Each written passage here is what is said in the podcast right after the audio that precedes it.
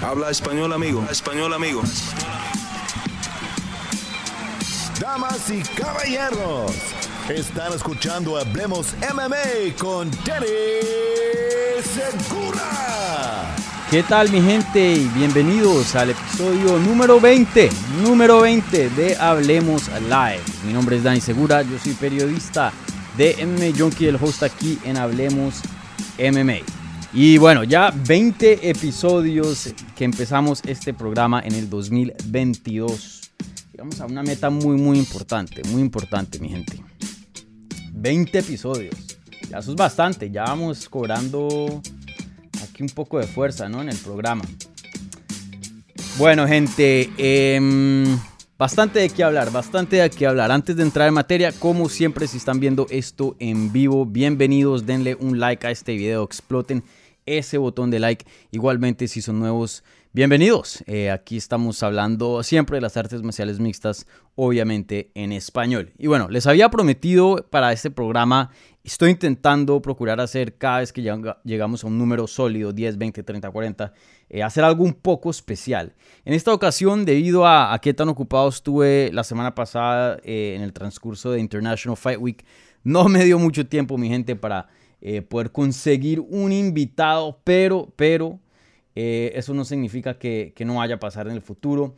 Eh, les debo un invitado, no sé si el próximo o, el de después. Ahí estoy contactando a algunas personas, varias personas estuvieron interesadas.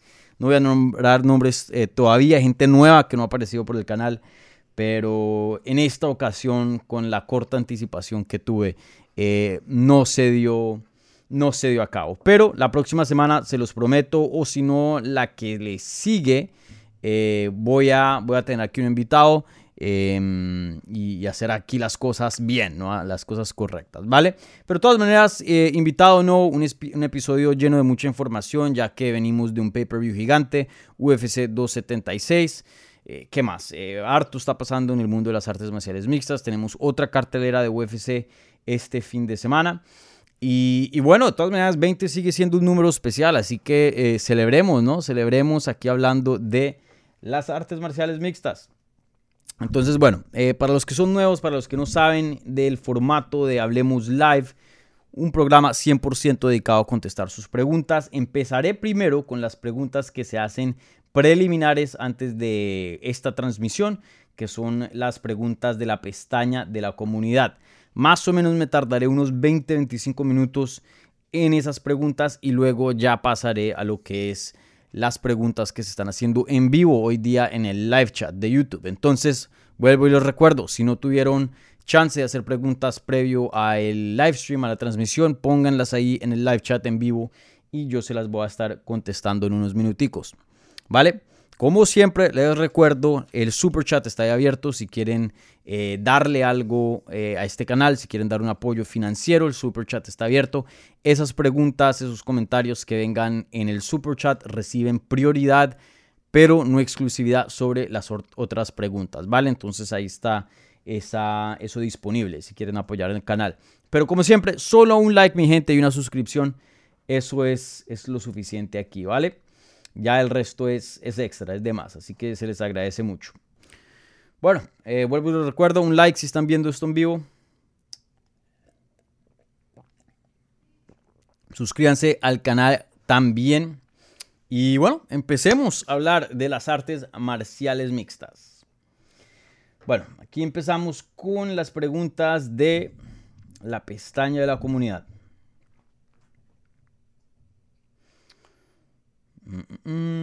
Aquí dice Alejandro Rivas. Saludos, Dani. Felicidades por tu episodio número 20. Muchísimas gracias, Alejandro.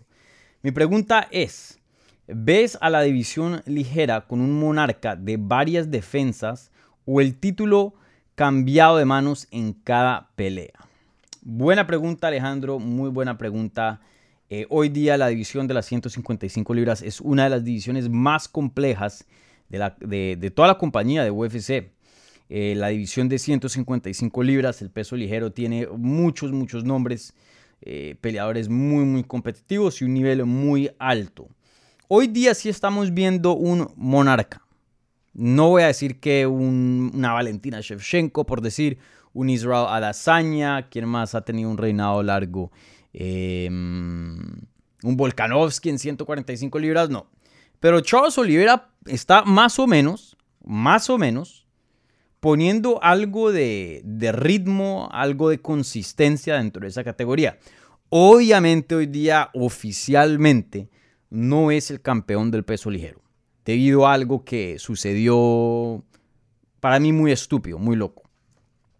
Pero yo creo que en los ojos de muchos, en mis ojos por lo menos, y yo creo que en los ojos de muchos fans, él sí es el campeón de la categoría.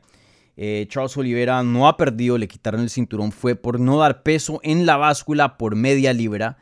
Se hizo una pelea con Justin Gagey donde el cinturón solo era para Justin Gagey si ganara y fue y derrotó a Justin Gagey. No le contó con una defensa de título, pero lo volvió el contendiente número uno dentro de la categoría. Y bueno, hoy día Charles Oliveira, brother, Charles Oliveira es el campeón. ¿Ok? Toca decirlo así. Él es el campeón de las 155 libras.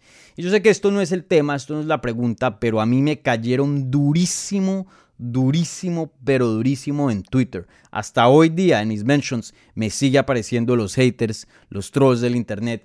Yo puse un comentario que sabía que iba... Sabía que iba a ocasionar algo de, de controversia y fuego en el espacio de, las artes marciales mixtas. Lo sabía. Y hasta esto mismo que yo he mencionado se ha hablado en varios programas grandes. No solo el, nuestro en MMA Junkie Spinning Backlick, que es un programa muy bueno. Los invito a que, lo escuchen. El episodio salió el martes. Eh, sino mi amigo Luke Thomas también en Morning Combat estuvo hablando de esto. Obviamente todo en el lado inglés. Pero yo había puesto en Twitter lo siguiente. Lo puse en inglés pero se los traduzco en español. Y yo sé que me estoy alargando un poquito y, alejándome de la pregunta en sí, pero ya voy a, voy a darle vuelta a todo y, y todo va a tener sentido, ¿vale? Yo puse lo siguiente, y esto fue respecto a los comentarios que tuvo Daniel Cormier cuando lo metieron en el Salón de la Fama en, en la semana de International Fight Week.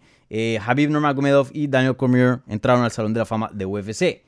Y Em, en el discurso que dio Daniel Cormier prácticamente admitiendo a lo que ya muchos sospechamos y sabíamos que, había pasado, pero por fin ya eh, admitió, ya está em, prácticamente echándose al agua de que sí, sí hizo trampa con la toalla con la toalla. Eh, cuando estuvo la pelea de Anthony Johnson, eh, no dio peso por una libra punto dos. Regresa como a los 10-15 minutos a volverse a pesar. Si no hubiera pesado, obviamente le hubiera pasado lo mismo que Charles Oliveira. Le quitan el cinturón y le ponen un... Em, una penalidad y le va a tocar dar un porcentaje de sus ganancias a eh, su contrincante, en ese caso Anthony Johnson. Así mismo como le pasó a Charles Oliveira, a Justin Gagey, ¿no? Y llega y sale eh, Cormier con su risita diciendo, jaja, y sí muchachos, yo hice trampa, esto, lo otro, Jeff Nowitzki, que es el encargado de esto, eh, qué pena, brother, y todo el mundo riéndose, la compañía, UFC, coge ese video y los publica en sus redes con eh, emoji llorando de la, de, la risa y todo el mundo, ja, y todos los fans, ay, qué anécdota tan chistoso. Y yo me estaba viendo eso y yo, ¿nadie va a decir nada? Pues bueno, yo tengo que decir algo. Y dice, estoy seguro que, yo puse en Twitter, estoy seguro que si un atleta de las Olimpiadas admite eh, hacer trampa en las Olimpiadas, cualquier medalla o récord que tuvieran se los hubieran cancelado inmediatamente. Y puse en un thread, en el hilo. Felicidades o, crédito a DC por eh, encontrar una manera de quedarse en la pelea de título. Ese es su trabajo como competidor. Pero admitiendo que hizo trampa así al, aire libre, a la luz del sol, y todo el mundo riéndose de esto, me parece un poco raro, dije yo. Llegó ese, ese tweet a tener 200 y picos de retweet, más de 2000 likes y los trolls me dieron durísimo, durísimo. Y yo lo único que estaba diciendo era, hey, brother, si nos estamos riendo de una pelea de título, de un peleador que no hizo peso, eh, que hizo trampa y nos estamos riendo como si nada, pudo defender su título, no dio el peso y su contrincante sí, esa diferencia de peso era bastante, una libra punto dos. No estoy diciendo que hubiera cambiado el resultado. Yo pienso que de todas maneras eh, Daniel Cormier le hubiera ganado a Anthony Johnson. Pero por lo mínimo, no hubiera sido una pelea de título. Le cambia un poquito el legado a, Cormier. Y Anthony Johnson se lleva no, nada más y nada menos que 200 mil dólares de más. ¿Qué pasó con esa gente que hoy día se está riendo cuando le quitaron hace unas semanas a Charles Oliveira el cinturón? Y todo el mundo, ah, sí, no dio peso, quítenle el cinturón. Ah, sí, no dio peso, quítenle 200 mil dólares y désenlos a su oponente. No le den puntos, no le den bono de la noche. Y eso fue por menos de la mitad, eso fue por media libra. Entonces, para unos sí, sí la regla aplica, para otros no. Eso, así, eso a mí no me parece justo. Y a mí, vuelvo y lo digo, no me importa que Daniel Cormier haya hecho eso. No pienso que una libra punto dos hubiera cambiado el resultado de la pelea. Pero así como nos reímos de esto, ¿qué está pasando con Charles Oliveira? Porque a Charles Oliveira, y perdónenme la palabra, pero toca decirlo, lo jodieron. Lo requete jodieron. Media libra. Media libra. Y le quitaron un montón de plata. No lo dejaron ganar el bono y no lo dejaron defender su título. Y seguir construyendo legado. Eso a mí me parece injusto. Pero bueno. Cambiando la página y contestándote tu pregunta aquí, brother. Em, eh, yo creo, yo creo que sí vamos a ver un monarca con Charles Oliveira, porque él es el campeón actual. Él es el campeón en mis ojos ya tiene, ¿qué sería esa? Eso hubiera sido su, su segunda defensa consecutiva. porque Ganó el título vacante contra Michael Chandler, lo, defendió contra Dustin Poirier y lo defendió contra Justin Gagey. De pronto no oficial, pero como dije, en mis ojos lo hizo. Entonces ya estamos viendo un poquito de, de, continuación, de estabilidad en esta categoría. El problema bien grande va a ser cuando se pelee contra Islam Makachev. Porque Islam Makachev yo tengo como favorito a Oliveira, pero sí reconozco que Islam Makachev es un contrincante muy, muy interesante, un reto muy, muy único y un reto real, una amenaza real, que fácilmente, o fácilmente no, pero es probable, está en, los chances, está en las posibilidades de que Islam Makachev le quite el cinturón, aunque no sea oficialmente, a Charles Oliveira. Creo que eso sí puede pasar. Pero si Charles Oliveira le llega a pasar por encima, le llega a ganar a Islam Makhachev, creo que de ahí en adelante van a haber pocos que puedan ser una amenaza para Charles Oliveira, porque en ese entonces ya se hubiera sacado los más duros por delante. Es decir, Dustin Poirier, Justin Gagey, Islam Makhachev y Michael Chandler. Literal, literal, ese es el top 5. Ese es el élite de las 155 libras. Número uno está Charles Oliveira. Debería ser campeón, pero rankeado el número uno por, pues, por este desastre del peso que acabé de hablar. Número dos, Dustin Poirier. Tres, Justin Gagey. Cuatro, Isam Makashev. Cinco, Chandler. Si le gana Makashev, los que quedan serían Benio Dariush. Yo, no, yo lo tengo fácil como favorito a Oliveira. Benio Dariush es bueno, pero Oliveira lo tengo mucho más fuerte. Rafael Dos Anjos, 7. Oliveira le gana. Gamrot, esa sí se pone interesante, pero me voy con Olivera. Tony Ferguson 9, le gana a Olivera. Bueno, ya le ganó. Fisiv, vamos a ver qué hace con dos años. Ese de pronto puede ser interesante, pero hoy día le voy a Olivera. Sarukian, muy bueno, pero no está todavía, se me prendió Siri acá, no está hoy día en condiciones para ganarle a, a, a Olivera. Yo creo que en unos años de pronto, ahí veremos. Pero hoy día, como dije, si pasa por encima de Charles Olivera, perdón, de Istan Makashev, Charles Oliveira se vuelve el monarca de las 155 libras. Se vuelve un peleador dominante. Ya sería, eh, ganó el título vacante, ya serían tres defensas consecutivas, una no siendo oficial, que es la de Justin Gage. Pero bueno, mi gente, em, vamos a ver, vamos a ver. Si se lo llegan a rapar Isla Makashev a Charles Oliveira, el cinturón, de pronto veamos que el monarca sea Makashev. Todavía quiero ver a Makashev qué hace con un top 5 porque por ahora siempre han sido las peleas con el top 10.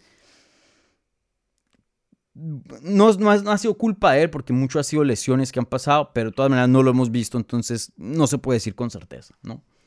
Pero creo que de pronto sí podemos ver estabilidad en las 155 libras. Diego Fernando vuelva a Silva. ¿Qué otra pregunta? Dice, ¿qué oportunidad tiene Jair en caso de ganarle a Ortega contra Volkanovski? Bueno, Diego, ya hablé de esto un poco en, el resumen de los resultados de, UFC 276. Eh, si quieren puedo entrar más en, detalle, pero creo que yo tuve un, resumen bien clarito y, bien, em, bien hablado, bien formado aquí en, esta, para, para, esta ocasión. Eh, vuelvo y lo digo, porque otra persona, y Milton, ahí te veo en los comentarios, yo veo los comentarios también, yo sé que fuiste tú. Vuelvo y digo, y lo dije justo antes de que, y Milton, escucha, vuelvo y digo, y lo dije justo antes de hacer este argumento.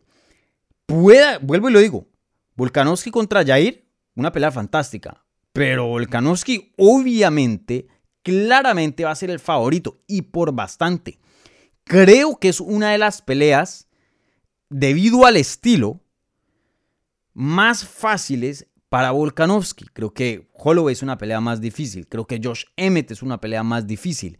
Creo que... Mm, bueno, fueron esos dos. De pronto ahí sigue Jair, creo yo. De pronto. Eh, sin duda, lo que quiero decir es que hay otros más duros que Jair para Volkanovski. Y por el estilo, creo que para Volkanovski sería una de las peleas más fáciles. Pero a la misma vez, como eso es verdad, también puede ser verdad, porque pueden estar las dos cosas en juego, que es una de las peleas más peligrosas. ¿Ok? Entonces, vuelvo y hago, hago claro. Jair Rodríguez tiene una debilidad o no es muy fuerte en la lucha y Volkanovski sí lo es. Entonces, por ahí tiene un camino claro y fácil para ganar. Pero en el momento, en los momentos, porque la pelea empieza de pie. Y en cada round vuelven y los paran y, vuelven a empezar eh, después al minuto la pelea de pie otra vez. Mientras esta, esa pelea esté de pie, Jair Rodríguez es un reto y una amenaza mucho más grande que Holloway, que Emmett, eh, que Brian Ortega, que muchos de, los peleadores en las 145 libras, porque su striking es extremadamente avanzado, es extremadamente impredecible, es muy ágil y pega bien, bien duro. Jair tiene poder y volumen. A ver, los chances de que no quede a Volkanovski en una pelea no creo que sean altos, pero existen debido al estilo de Jair. Entonces, en ese lado creo que Jair sí haría la pelea interesante, por lo menos mientras esté de pie. Pero claro, estas son las artes marciales mixtas. Si la pelea llega al suelo, fácil se la doy a Volkanovski. Entonces, vuelvo y digo y aclaro, no estoy diciendo que Jair Rodríguez sería el favorito contra Volkanovski. Para nada, totalmente lo opuesto. Pero de que tiene un chance, tiene un chance. De que es un rival interesante, lo es. De que es hasta mejor que Volkanovski de pie, no sé. Pero esa conversación existe, de pronto. Creo que Volkanovski es mejor, o por lo menos más técnico. Pero vuelvo y lo digo, Jair es tan impredecible que a veces la técnica eh, se anula, ¿no? Eh, sin duda, si es una pelea solo de pie, si se anulan los takedowns, que obviamente no va a pasar, porque esas no son las reglas del juego, brother, Jair tiene un chance muy, muy grande de ganarla. Entonces, como digo, debido a la naturaleza de las artes marciales mixtas, que la pelea empieza en pie, y en cada round vuelven y la organizan de pie. Fue madre, mi perro acabo de empujar esto. Deme un segundo. Hachi. No.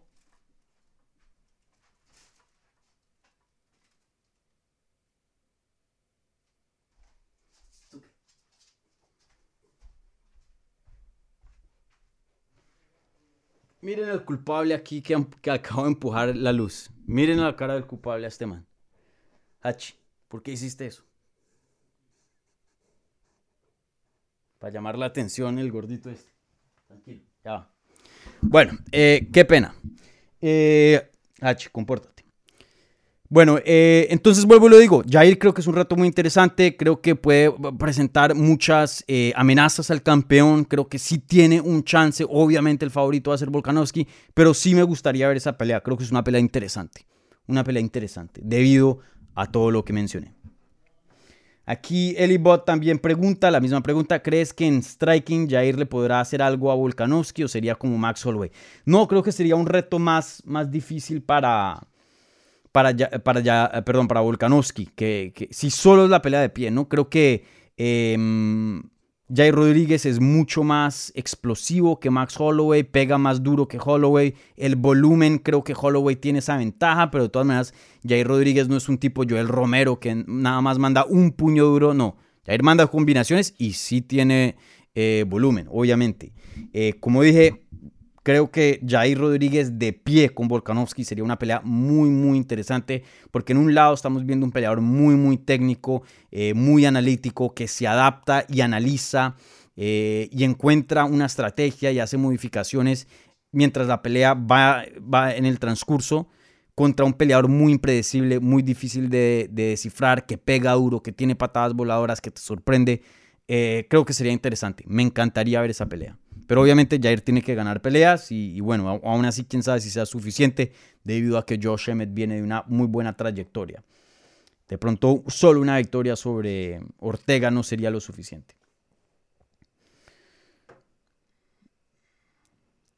Alex Medina. Hola Dani, ¿qué esperas de la pelea de Brandon Moreno contra Kai Cara France? Kai ha mejorado muchísimo y después de lo que han hecho sus compañeros de City Kickboxing se puede esperar que siga evolucionando. Esa pelea va a ser buenísima. Eh, Axel, estoy de acuerdo contigo, esa pelea va a ser buenísima. Eh, me gusta mucho. De alguna otra manera, Obviamente creo que todos los fans de Brandon Moreno quisieran ver esa cuarta pelea con Figueredo para definir esa rivalidad y salir de eso de una vez. Y bueno, una pelea de títulos es una pelea de títulos. No creo que a muchos fans les encanten las peleas de cinturón interino, ¿no? Em, pero de alguna otra manera, y se lo dije a Brandon en nuestra entrevista, sí es algo refrescante un poco ver a Brandon con un nuevo contrincante, ya que era Davison, Davison, Davison, ¿no? Entonces, eh, por eso sí me gusta esta pelea. Y bueno, la pelea en sí, la primera fue buena, la segunda, los dos peleadores solo han mejorado. Brandon Moreno se volvió campeón, perdió el título, pero llegó a una altura de campeón. Y eh, Kai France pues se, ha mantenido como contendiente top de la categoría y ha tenido unas muy buenas victorias. Creo que hoy día tiene una racha de tres consecutivas. Eh, muy buena esa pelea. Mm, en mi opinión, creo que Brandon Moreno ha tenido más mejoría simplemente por el hecho, y hay prueba, que Brandon llegó a ser campeón, Kai Cara no, desde la última vez que pelearon ellos dos. Eh, pero sí, sí reconozco que Kai France ha mejorado muchísimo. City Kickboxing está en un lapso eh, muy, muy bueno. Eh, con peleadores teniendo mucho éxito, no solo Israel Dazaña, pero Volkanovski, que hace parte de su entrenamiento ahí. Igual este Carlos Zumberg, que el compañero de, de Azaña, creo que así es el, apellido de él, qué pena si lo estoy pronunciando mal. Eh, y bueno, y Kakar se ha visto excelente, creo que va a ser una pelea muy, muy reñida, muy competitiva. Creo que Brandon consigue la victoria, en mi opinión. Eh, ya le ganó una vez, comprobó que lo ha hecho, lo, puede hacer, ha mejorado desde ese entonces. Eh, el único factor X ahí es Brandon Moreno y James Krause. Brandon Moreno ya no está entrenando con Entram está entrenando con James Krause. James Krause es un excelente coach, pero la verdad es que no tenemos prueba de ver qué es lo que ha hecho con Brandon Moreno. Todavía no.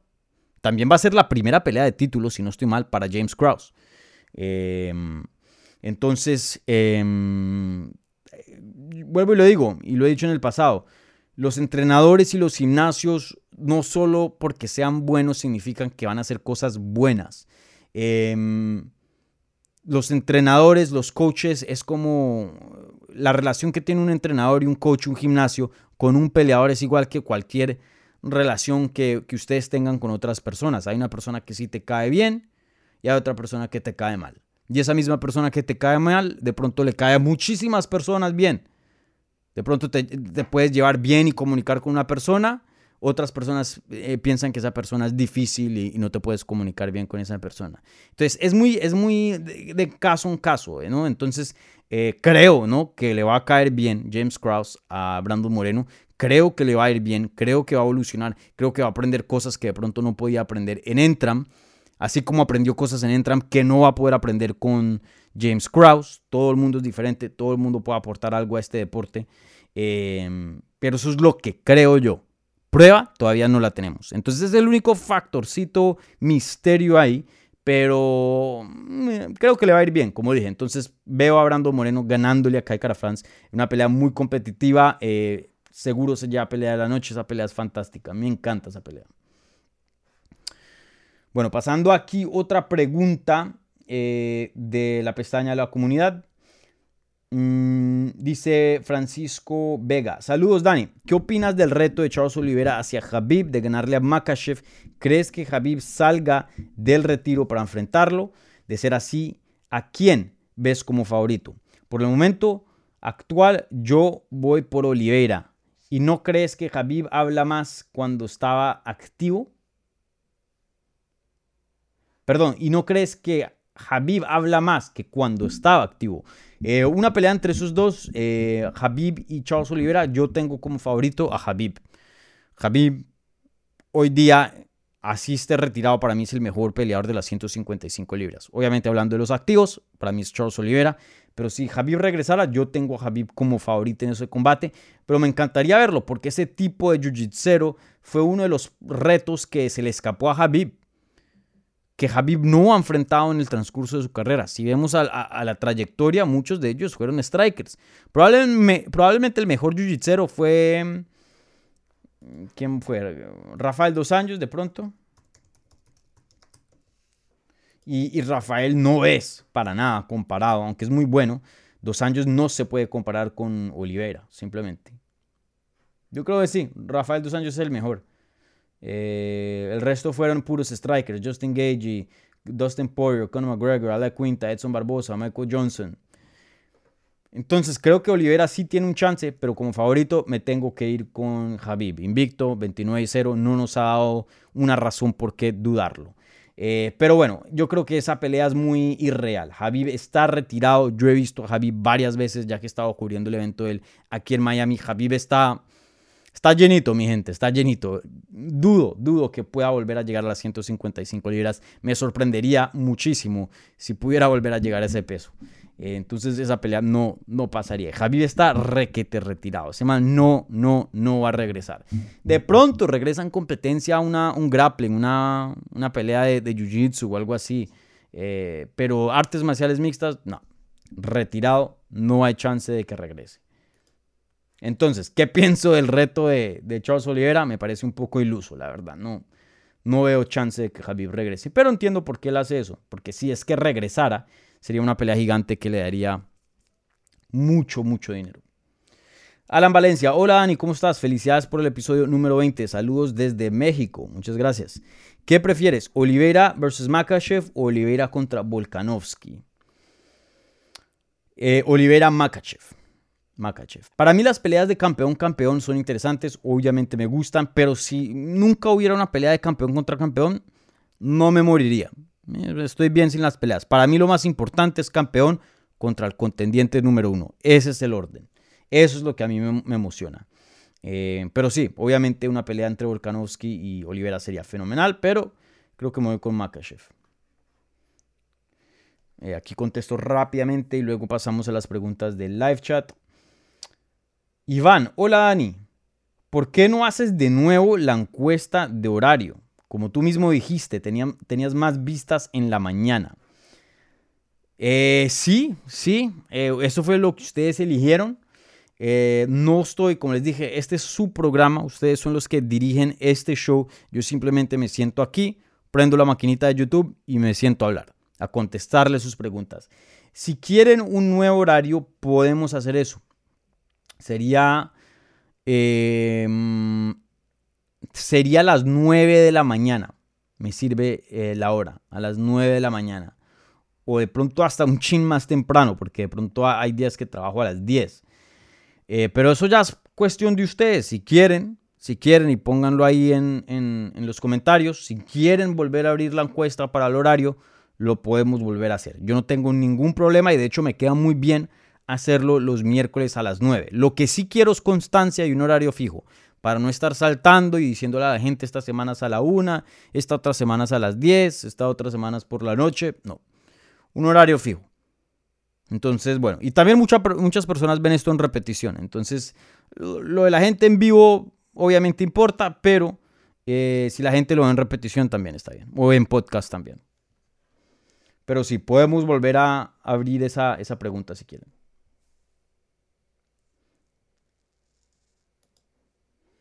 Saludos Dani, ya son 20 episodios, felicitaciones, dice Pedro Alfonso. En el episodio pasado comentaste algo referente al matchmaking inteligente y responsable. Siguiendo con esa idea, ¿qué es mejor? ¿Poner a prospectos a pelear entre ellos, tipo Gamrot contra Sarukian? ¿Ponerlos a pelear contra tops con mala racha, tipo Muñoz o contra O'Malley? ¿O lo que hicieron en los dos peso pesado? En los pesos pesados. Tuivasa contra Gan y Aspinal contra Blades. Aquí no hay una respuesta, em, Pedro, e, e, específica. No hay un ganador, no hay una manera perfecta. Creo que una combinación y todo es caso por caso. Hay veces que es mejor ponerlo contra, eh, alguien con buen nombre del top que va en bajada. A veces es bueno eso. Hay veces es bueno hacer prospecto contra prospecto. Es, bueno hacer eso. A veces es bueno pues, poner a un prospecto contra el más duro y así que pierda. De pronto hasta a veces es bueno. Eh, todo es muy diferente. Por ejemplo, la pelea entre Sarukian y, Joel Álvarez. Una pelea, em, creo que prospectos tiene sentido ponerlos a pelear si es bien temprano en sus carreras, porque si pierden no es el fin del mundo. O sea, Joel Álvarez, el español, perdió, tuvo su primera derrota como profesional, pero no creo que después de esa derrota alguien ya esté diciendo Joel Álvarez hasta aquí llegó, Joel Álvarez no tiene futuro. Igualmente, eh, Sarukian, que perdió contra Gamrot, no creo que las personas también estén diciendo eso. Simplemente es un, tropiezo en la carrera, pero son tan jóvenes que tienen más que tiempo, muchísimo tiempo, de darle la vuelta, volver a coger eh, impulso y, seguir adelante. Em, a veces es bueno que pierdan contra un contendiente top, tipo Canelo contra Mayweather, ¿no? Eh, pierde, pero si pierde de una manera honorable, si pierde de una manera divertida, que todavía se gane el respeto de los fans eh, y no solo eso, pero con un nombre bien grande, entonces lo pone en, un lugar eh, bien vistoso, que la gente lo conozca más y diga, bueno, este de pronto ahora no lo es, pero a futuro pueda que sí sea no, el, rey de esta categoría. Hay, es caso por caso, es caso por caso, Pedro. no hay una receta específica, toca ver el peleador y analizarlo y todo es muy, muy independiente, todo es muy varía de peleador a peleador. Y esa es la, el arte de matchmaking. Por eso a los matchmakers le pagan los, lo, que les pagan, por eso hay buenos matchmakers, por eso hay, no, eso es muy eso es un arte. No hay una receta así fija. Víctor Sánchez Castro, en tu opinión, ¿qué significa ser un peleador élite? Un peleador élite, en mi opinión, es el top 5 de cada división. Si eres en el estás en el top 5, eres élite. Punto. Hay veces, hay veces, no pasa mucho, pero hay veces que la división es tan buena, pero tan buena, que hasta el top 5 no es lo suficiente y, de pronto eso se puede extender al top 6, 7, 8. Pero por lo general el top 5. Creo que una excepción de esas sería las 135 libras. Em, si vemos la categoría de las 135 libras, yo creo que nos podemos ir hasta el número 7 de pronto. 1. Peter Yan, TJ Dillashaw, eh, Jose Aldo, Corey Sanhagen. 5. Marlon Vera, Chito Vera. 6. Marab Dalashvili. Yo creo que es élite. Y también estamos viendo a Dominic Cruz, que está por ahí en esa categoría también. Creo que él también es élite. Ya después sería Rob Font, Pedro Muñoz, Song Yodong, peleadores muy, muy, muy buenos. Pero todavía no están en ese, en ese top, top, diría yo. Pero rara vez pasa eso. Por lo general, el top 5 de una categoría, esa es la élite. Mm, bueno, esas fueron todas las preguntas de, de la pestaña de la comunidad. Aquí Diego Nieto tuvo una pregunta, pero esa ya la ha contestado bastante. Me están preguntando sobre em, el techo, el potencial de Ilia Topuria. Ya he hablado de eso mil veces. Eh, pero aprecio de todas maneras la, pregunta, Diego Nieto, y, las felicidades, las felicitaciones por aquí el episodio número 20. Bueno, gente, esta es la parte del programa donde ahora pasamos a contestar las preguntas del live chat. Entonces, si tienen alguna inquietud, alguna pregunta sobre el mundo de las artes marciales mixtas y más allá, pónganlo ahí en el live chat y se, las, se los voy a estar contestando en unos segundos, ¿vale? Como siempre, las preguntas que vengan con un apoyo financiero al canal, esas preguntas reciben prioridad, pero no exclusividad. ¿Vale? Igualmente, si son, eh, si, están viendo este programa, lo han visto anteriormente, pero no se han suscrito, los invito a que se suscriban, ¿vale?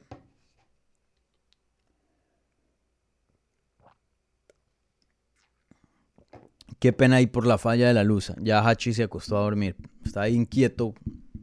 Sí lo había escuchado. Y justo tumbó la, la luz.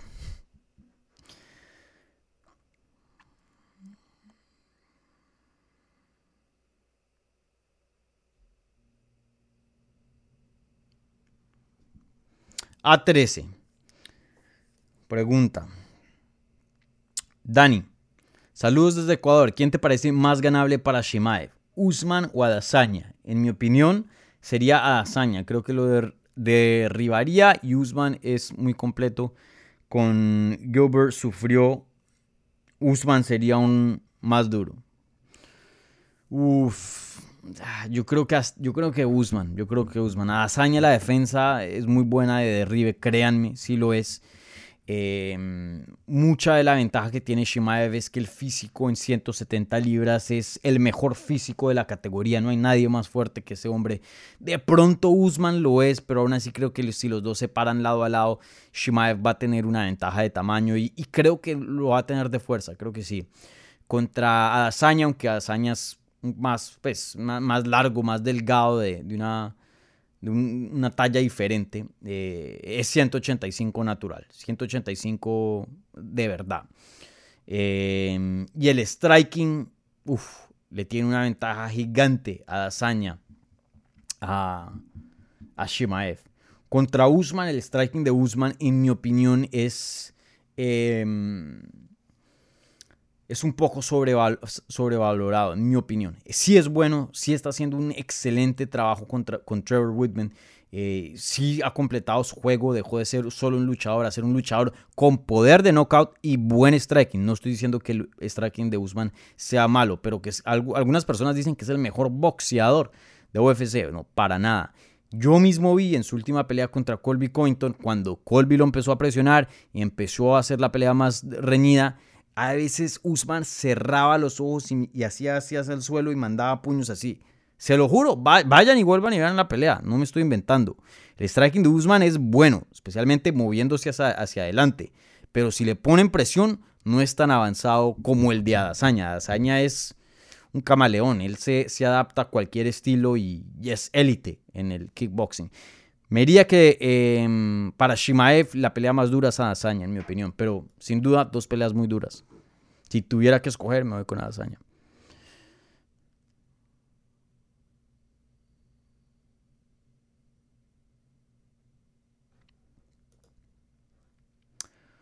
Hola Daniel, saludos desde México. ¿Qué opinas sobre la propuesta de Habib a Cyril Gunn de entrenar con él? Considero que Cyril, mejorando su wrestling, estaría encaminando para ser campeón de su división.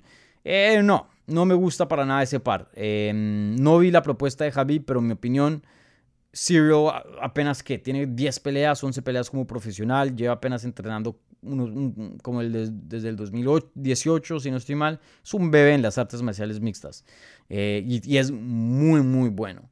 No pienso que haya llegado a un tope con su coach, todavía pienso que tiene mucho, mucho eh, de qué evolucionar, mucho de qué mejorar. Eh, y no me gustaría verlo contra, coger un estilo de lucha. Lo fuerte de él es el movimiento. Él es uno de los peso pesados más ligeros, por decirlo así. Y no de peso, pero es muy, muy ágil de movimiento. Eh, se mueve muy bien, tiene buenos ángulos, un striking fenomenal. Eso es lo que él se debería enfocar en seguir haciendo aún mejor. Ese es su fuerte. Que debería saber algo de lucha y defender de Rives y eso sí, claro. Eh, pero volverse un luchador como Habib no, no me parece. Si algo irse a, a un especialista de striking como como Henry Hooft en, Sanford, algo así. Y aprende un poquito de defensa de, lucha, pero a la misma vez mantiene el fuerte, que es el striking. Saludos desde Cartagena, Colombia. Súper, súper. Juan José Mendoza, ¿qué pasó con Darren Till? Dicen que se cayó su pelea. Sí, oficialmente, em, un amigo mío, Mark Ramondi de ESPN, reportó eso hoy, hace unas horas, que Darren Till quedó fuera de su pelea del evento de coestelar de UFC Londres el 23 de julio. Esa pelea era contra Jack Hermansen. Tuvo una lesión, no especificaron exactamente qué fue la lesión, pero se lesionó. Y, bueno, ya encontraron reemplazo y Chris Curtis va a pelear contra Jack Hermansen en esa cartelera. Y, la verdad, un poco preocupante lo que está pasando con Darren Till. Eh, Darren Till ha peleado apenas dos veces en los últimos. Mm, ya les digo. La carrera de Darren Till, no digo que está llegando a un fin, pero no va en una buena trayectoria. Ya tiene 29 años de edad cumple en diciembre 30, entonces tiene tiempo todavía, pero no es que sea un jovencito de 24 con toda la carrera por delante, no. Esta es la edad donde debería estar haciendo su mejor trabajo, pero vive saliéndose de los combates, vive lesionándose. Imagínense, Desde que subió de vuelta a las 185 libras, que eso fue en enero, perdón, en noviembre del 2019, y yo estuve presente en vivo en esa pelea cubriéndola, eso fue en Madison Square Garden en Nueva York, contra Kelvin Gastelum. le ganó a Kelvin Gastelum, luego regresó casi un año después, en el 2020, claro, estuvo la pandemia, entiendo por qué, pierde contra Robert Whitaker, luego se demora otro año sin pelear y regresa en el 2021, en septiembre del 2021. Pierde contra Derek Brunson y hoy día estaba supuesto a tener su primera pelea del 2022, el 23 de julio contra Jack Hermanson y se lesiona. Él ha tenido una, dos, tres, cuatro, cinco peleas canceladas en los últimos dos años. De, de seis peleas que lo han puesto, solo ha llegado a una, que fue la que perdió contra Derek Brunson. Bueno, no nos podemos olvidar, también está 1 y 4 en sus últimos 5 combates. Con esa única victoria siendo una decisión dividida y no muy buena contra Kelvin Gastelum. Pero ha perdido contra Derek Brunson, contra Robert Whitaker, contra Jorge Masvidal y obviamente eh, en su mejor momento o el momento más alto de su carrera perdió contra Tyron Woodley por el título de las 170 libras en el 2018. Darren Till se tiene que poner las pilas. Eh, no sé si el cuerpo le está fallando, pero vive muy, muy lesionado. Hoy día no tiene mucha actividad. Y, era un peleador que hace poco, hace, no hace mucho, todo el mundo lo estaba pintando como ser una estrella gigante, aunque lo es. Él es una estrella, muchas personas lo quieren y lo siguen. Pero pintaba para ser campeón y tener un gran futuro, un gran contendiente, grandes peleas dentro de la compañía y hoy día se está quedando un poquito atrás. Veo que el deporte está avanzando, la división está avanzando y, él se está quedando atrás un poquito. Esperemos que la lesión no sea grave. Yo soy un fan de Darren Till, me gusta mucho su estilo. Y, bueno, es muy importante también para su mercado en Inglaterra y, en Europa. Esperemos, esperemos que, todo esté bien y, y, pueda regresar en el 2022. Si llega a estar out fuera por el resto del año, eso sí sería, sí, sería grave. Eh, vamos a ver qué pasa con Darren Till, pero sin duda creo que me estoy empezando a preocupar un chin.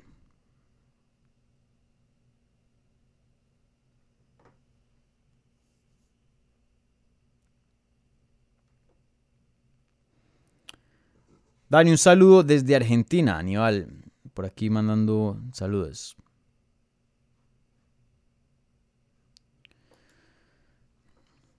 XD, o bueno, carita feliz a lo Imo, ¿no? A lo... Dice, hola Dani, ¿cómo estás? Yo estoy muy bien, gracias. ¿Cómo ves la situación de Ingano? Regresa a UFC, creo que merece más dinero, pero seamos honestos, él no tiene el poder mediático ni el carisma de un Fury o, Joshua Waldo. Creo que Joshua sí. Joshua no es que sea tan carismático que digamos. Eh, no, o sea, de pronto no Fury. Fury es muy único y Wilder pues también es muy único en su propio sentido. Pero, pero creo, que sí, Ngannou pues es gigante, tiene knockouts espectaculares, eh, tiene una historia fenomenal. Eh, es de África, ¿no? Que pues hoy día se ven hartos campeones africanos con Kamaru Usman y, y Adesanya. Y, y bueno, pues eh, Dana White en el pasado ha hablado de, qué tan importante ese mercado puede ser a, futuro, ¿no? Eh, creo que sí, se merece el dinero. Eh, claramente creo que tiene bastante palanca, como se diría Colombia, en cuanto a mediático, él mueve bastante. no de pronto como un Nate Diaz o Conor McGregor, pero sí mueve. pues es el campeón actual. Tiene a, Fury nada más y nada menos, el mejor hoy día peso pesado eh, en boxeo pidiendo una pelea con él. Él, tiene muchas cosas positivas en cuanto a, poder tener palanca y negociar con, con UFC. Y en cuanto a la situación, todo sigue igual, mi gente. No se ha hablado muchísimo. Él sigue em, recuperándose de la cirugía que tuvo de, ligamentos. Em, y UFC no ha anunciado nada, no han llegado a ningún acuerdo. Y, él está esperando a que se termine su contrato en diciembre. Entonces ahí, a esperar a ver qué pasa. De pronto algo cambia de aquí a allá. Todavía apenas estamos en la mitad del año, pero por ahora todo sigue igual.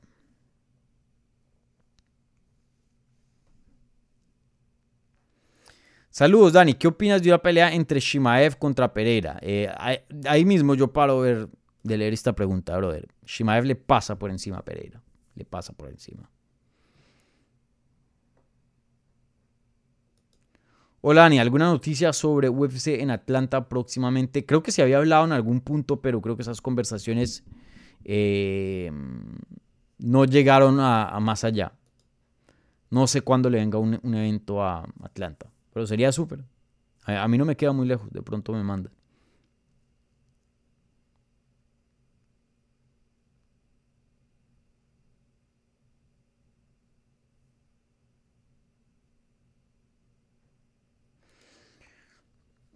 XD. Dani, otra pregunta.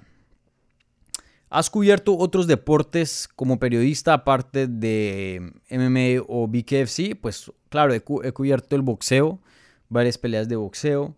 Em, obviamente no, el mismo número que en, artes marciales mixtas. Em, y, en la universidad, pues como periodista o, aprendiendo a ser periodista, sí cubrí otras cosas, claro. Em, hice cosas de arte, historias de la ciudad, cositas así, pero lo mío es el deporte, especialmente las artes marciales mixtas y pues vi que te... Em, los deportes de combate es lo mío, pero específicamente las artes marciales mixtas. Pero sí he cubierto otras cosas. Pero prefiero quedarme en esta zona porque cuando, les cuento algo, cuando uno se vuelve periodista, uno más o menos pierde un poco eh, la fanaticada, porque uno ya empieza a ver al deporte de una manera distinta y uno ya tiene otro rol, otras responsabilidades y, aunque soy fan del deporte en sí, hay ciertas cosas que tengo que dejar como fan, ¿no? El, fanatismo en sí. No puedo em, em, ser parcial, no, eh, no, puedo tener favoritismo. Eh, ciertas opiniones tengo que pues, ser mucho más profesional. Por ejemplo, en el fútbol, a mí me encanta el fútbol y por eso yo no lo quiero cubrir, porque yo puedo decir lo que quiera del fútbol con las artes marciales mixtas uno tiene, como periodista, tengo que tener ciertos límites, eh, porque eso es lo que requiere la profesión. Entonces, de, aquí, eh, o sea, no, no me pongan a cubrir fútbol.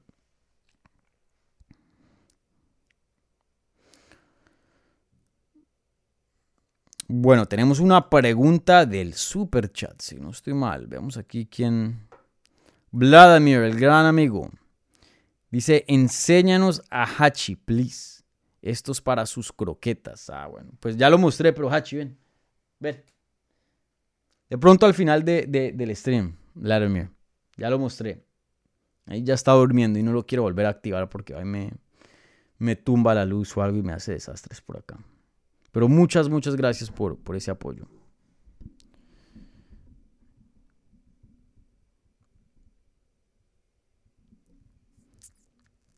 ¿Cuánto tiempo nos queda? Unos 10 minuticos más.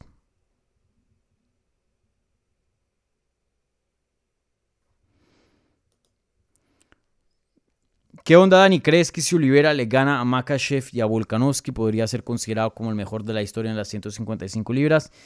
Eh, no sé, tendríamos que ver cómo lo hace también, ¿no? Porque la manera de cómo llega el resultado creo que tiene mucho que ver acá. Em, pero yo diría que no. otra vez, tocaría ver qué pasa. Eh, al ser invicto y retirarse invicto, creo que eso pesa mucho, pero también creo que pesa, en mi opinión, que solo tuvo tres defensas como campeón y no vimos eh, ganarle a todo tipo de retador, ¿me entiendes? Eh, como Charles Oliveira, como Tony Ferguson en su prime. Eh, él intentó, se intentó hacer esa pelea con Tony Ferguson cinco veces, pero debido a circunstancias que ya sabemos, pues no se dio. Eh, BJ Penn hizo un trabajo fenomenal, campeón de 155 libras, también ganó un cinturón en 170. Para mí, yo creo que en 155 libras el más grande es BJ Penn. El mejor hoy día es Javi, porque como vuelvo y lo digo, ya hemos hablado hartas veces, hay una diferencia entre más grande, que eso está más ligado a... Mm, a records, a, defensas de título, a lo que se diría en inglés achievement, que significa logros, a logros. Y ser mejor se juzga solo en técnica. Entonces, que Habib le gana en técnica a BJ Penn lo destruye, pero pues son diferentes eras. Pero ¿quién llegó a alturas más grandes? Yo creo que BJ Penn. Eh, hoy día Charles Oliveira, vamos a ver qué es lo que hace en su categoría, pero eh, sí puede llegar a hacer cosas grandes y, en cuanto a ser el mejor, si le gana a de pronto, porque eso creo que nos daría muchas respuestas de, de Habib. ¿Cómo iría una pelea contra Habib, en mi opinión?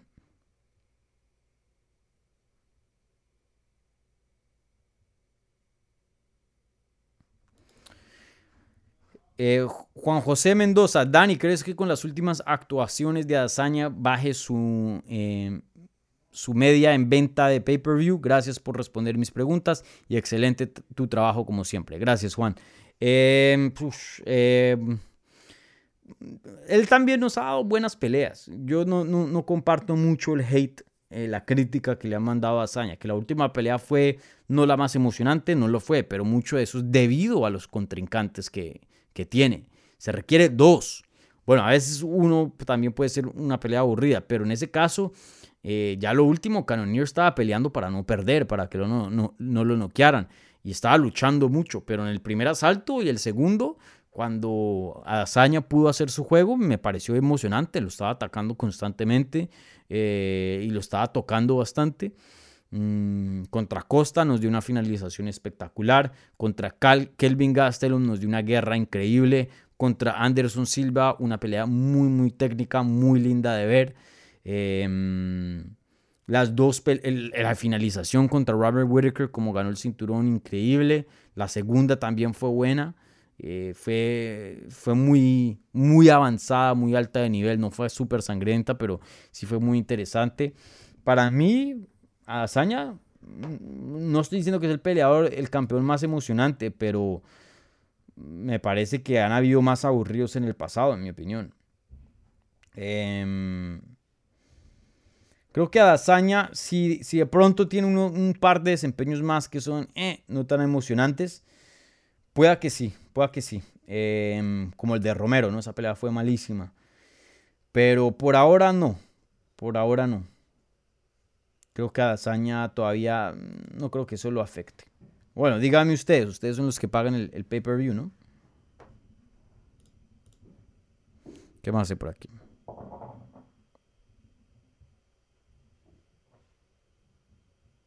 Ya hablamos de Habibi Oliveira. Milton Slayer, una vergüenza Cormier y peor vergüenza la UFC. Bueno, mm,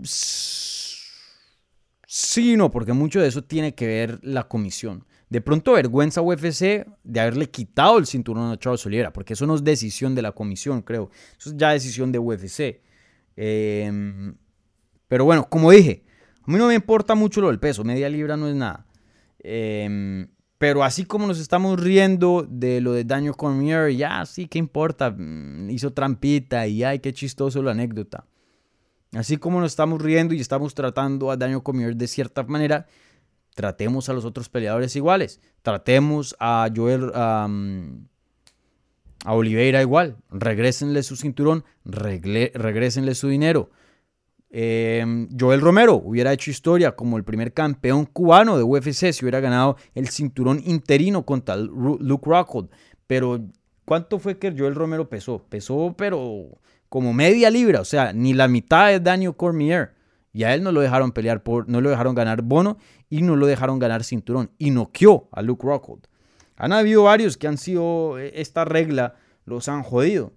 Pero a otros, como Cormier, y, admitiendo que lo hizo, no tiene consecuencias. Entonces, eh, como, como dice el dicho, ¿no? o todos en la cama o todos en el suelo. Eso es lo que yo quiero, eso es lo justo.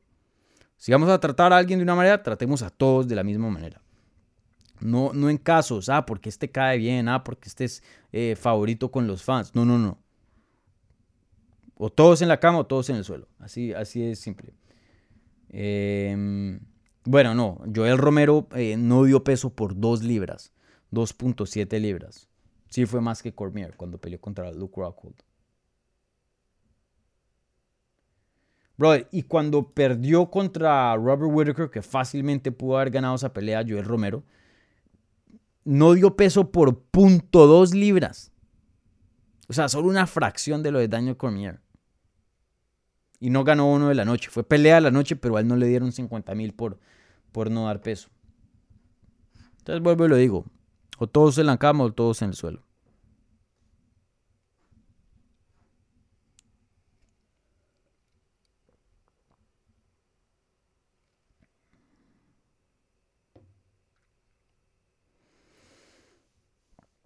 Otras preguntas hay por aquí? ¿Quién es Milton? Dice aquí. ¿Quién verga es Milton? Dice Martín. Un fan, un fan aquí del programa. Un amigo del programa. Comenta bastante.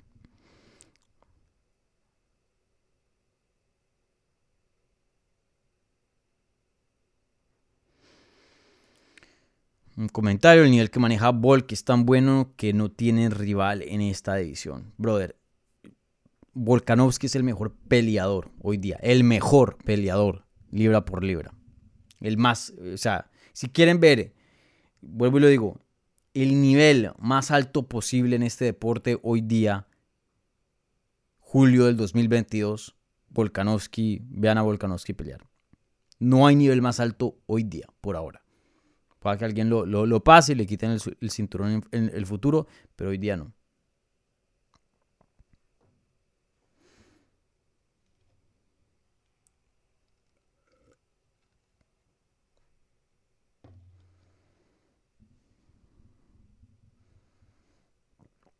¿Qué otras preguntas hay por aquí? Ya nos quedan cinco minuticos más y termino.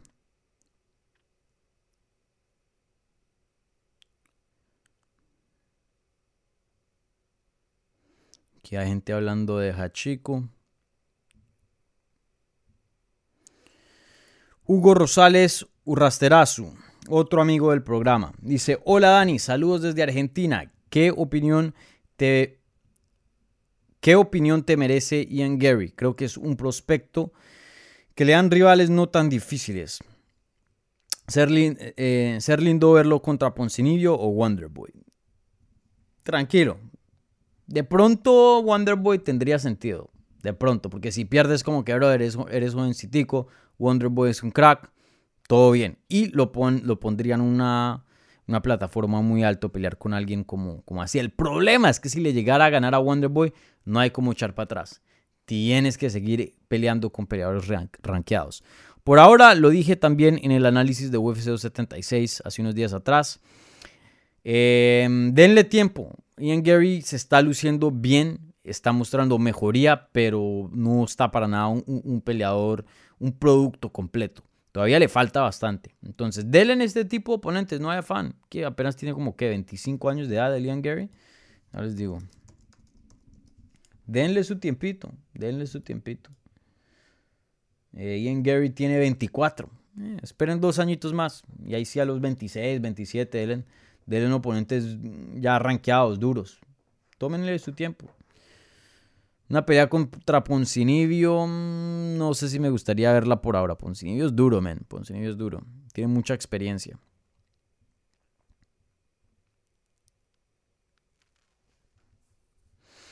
¿Qué otras preguntas hay por aquí? Diego Castañeda, Dani, ¿qué te parece Witzel al Atleti? Creo que un em, mediocampista no era lo ideal. Vizca Barça. Bueno, siempre OPA Atleti. Em, ¿Y qué pienso de Witzel al Atleti? Pues la verdad me sorprendió, pero como como decía una amiga, em, gratis hasta un puño. Entonces, pues, gratis es gratis, ¿no? Eh, Witzel tiene buen nivel, es un buen jugador, pero pienso que Atleti eso no es lo que necesitaba, como, como dices tú, Diego. Eh, Atleti tiene un problema que tiene muchos mediocampistas, pero muchos. Y eso que ya ha dejado ir unos, ¿no? Se, se, fue em, Héctor Herrera, se fue, eh, se han ido varios, pero tenían un problema que tenían muchos. Entonces, esta temporada vamos a tener a Saúl, a Coque, a Condovia, Marcos Llorente. Em, ¿Quién me está faltando? Bueno, mediocampista también, este. mm, Carrasco, Witzel. Aunque juegan por la banda, ¿no? Eh, Lemar. ¿Quién más? ¿Quién más me está faltando? Entonces estamos hablando de, siete jugadores y nada más hay cuatro posiciones, porque el Simeone juega al 4-4-2. Por lo general, a veces, bueno, está jugando con tres atrás. Entonces, ¿qué es lo que pasa? Eh, pasa lo que ha pasado en muchas temporadas anteriores, que, entonces no tenemos, tenemos muchos mediocampistas y casi no tenemos eh, centrales, casi no tenemos eh, laterales. Entonces termina jugando Saúl atrás en la izquierda, termina eh, Condovia jugando como defensa, termina Marco Llorentes en la izquierda jugando atrás también.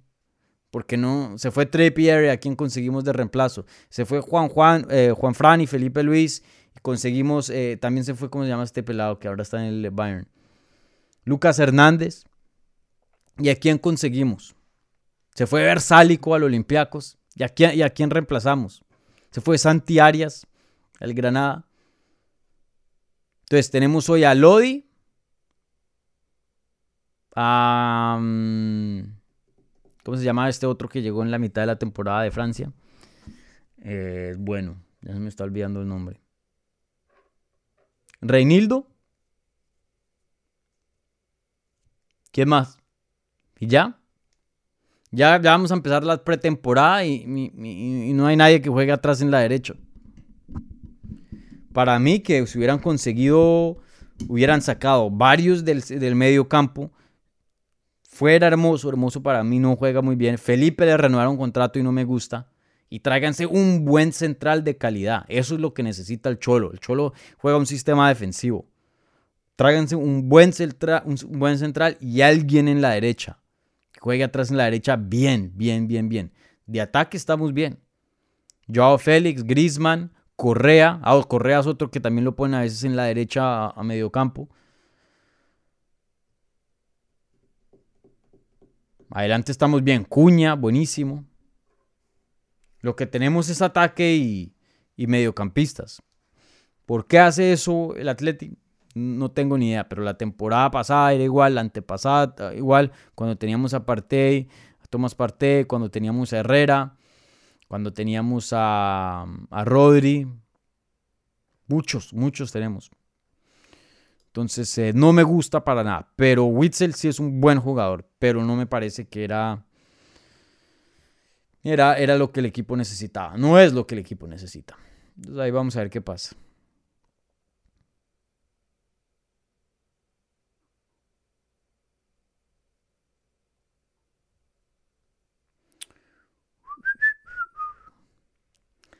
Martín Cornelio, chale, a mí sí me queda chido este horario. Brother, a mí también.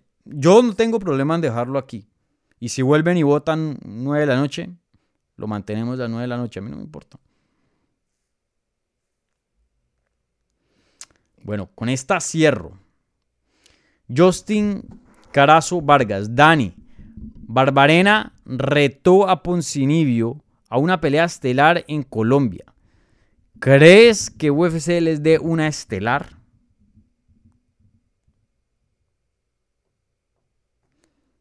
Está buena esa pregunta. Mm. Está buena esa pregunta. Bueno, em, ¿les digo o no les digo? Hablé con Poncinibio, justo después de que Barbarena lo, retó en el show de Ariel, em, de MMA Hour. Me dijo que le interesa esa pelea. Viene una entrevista pronto aquí Hablemos MMA. ¿Vale? Dicho, voy a ver si me texteó. No, todavía no, pero esa, entrevista la vamos a hacer esta noche o mañana. Pero Poncinibio le interesa mucho Brian Barberena, por lo que me dijo en texto. Entonces ahí tienen una primicia. Reto aceptado. Vamos a ver si UFC hace la pelea o no. Eh, en Colombia no va a pasar. No va a pasar. UFC por ahora, Suramérica. Si ni siquiera han ido a Brasil, que es un mercado mil veces más grande que Colombia. Y que encabece un Fight Night, no creo, no creo. En este momento, pues Poncinibio viene unas derrotas. Eh, Poncinibio sin duda es de nombre y de calibre para encabezar Fight Nights. De hecho, él ya lo ha hecho varias veces en el pasado. También ha estado en peleas muy importantes de pay-per-view. Pero si vienen un, par de derrotas, Brian Barberina no tiene el nombre de Poncinibio. Creo que Poncinibio sería el nombre eh, The ¿no? el lado A entre esos dos. Eh, creo que sería un evento coestelar excelente para un Fight Night, una pelea fenomenal que fácilmente pintaría pelea de la noche. Brian Barberina, em, si no estoy mal, tiene como tres peleas de la noche en sus últimos cuatro combates. Poncinibio casi que igual. Entonces, em, sí, sería una pelea fenomenal. A mí me encanta, tiene sentido donde están los dos peleadores en sus carreras. Eh, me gusta, me gusta. Entonces, em, Brian Barberina puso el reto y la primicia, les comento aquí en el episodio número 20. Ese es mi regalo, por el número 20, mi regalo. Eh, Poncinibio también quiere la pelea. Más detalles vendrán cuando hable con él, pero sí le interesa, le interesa de lo que, de lo que hablé con él. Vale, bueno, mi gente, con eso eh, terminamos aquí el programa. Qué pena a toda la gente que también hizo preguntas y, no alcanzamos a contestar por aquí. Eh, pero bueno, tenemos un tiempo limitado, como ya saben. Y bueno, se hace lo que se puede. Lleguen más tempranito, hagan preguntas en la pestaña de la comunidad, usen el super chat ahí, dejen una donación para el canal y esas siempre reciben prioridad. Ben Hatch, eh, Vladimir pidió. Vladimir, dame un segundo, te, te prometí otro vistazo de Hatch.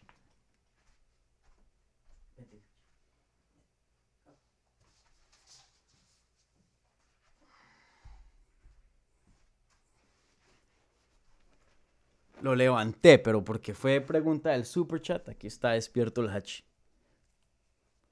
Hola, aquí. Hola.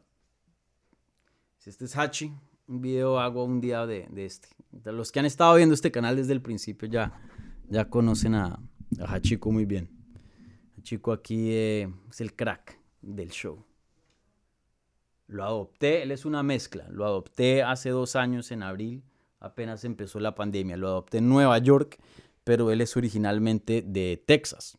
Lo habían traído en un camión en, Texas a, al shelter y ahí lo, lo adopté. Tenía como dos años en ese entonces. Ya hoy tiene como, de tener, han pasado dos años, entonces ya tiene como cuatro o tres y medio.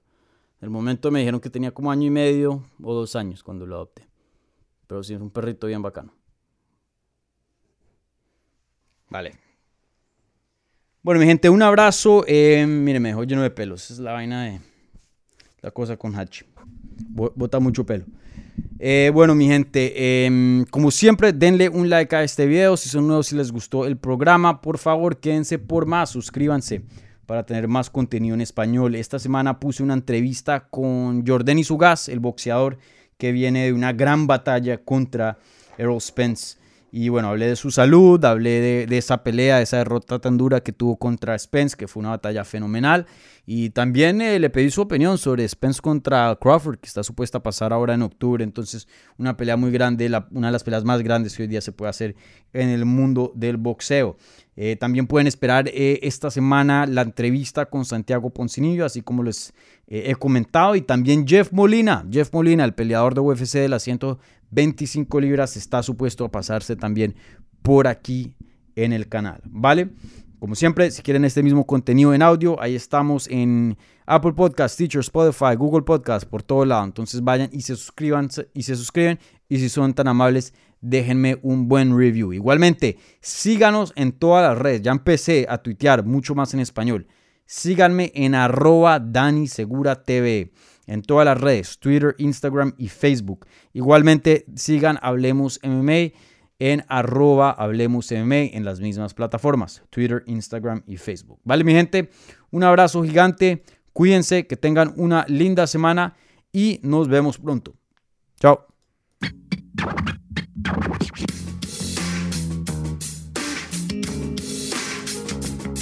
Gracias por escuchar Hablemos MMA. Si les gustó el show, los invitamos a que se suscriban en su plataforma favorita de podcast para recibir episodios semanales. También déjanos tu review o cualquier comentario. Pueden seguir Hablemos MMA en Twitter, Instagram y Facebook en arroba Hablemos. Y me pueden seguir a mí en arroba Dani Segura TV. Hablamos la próxima semana.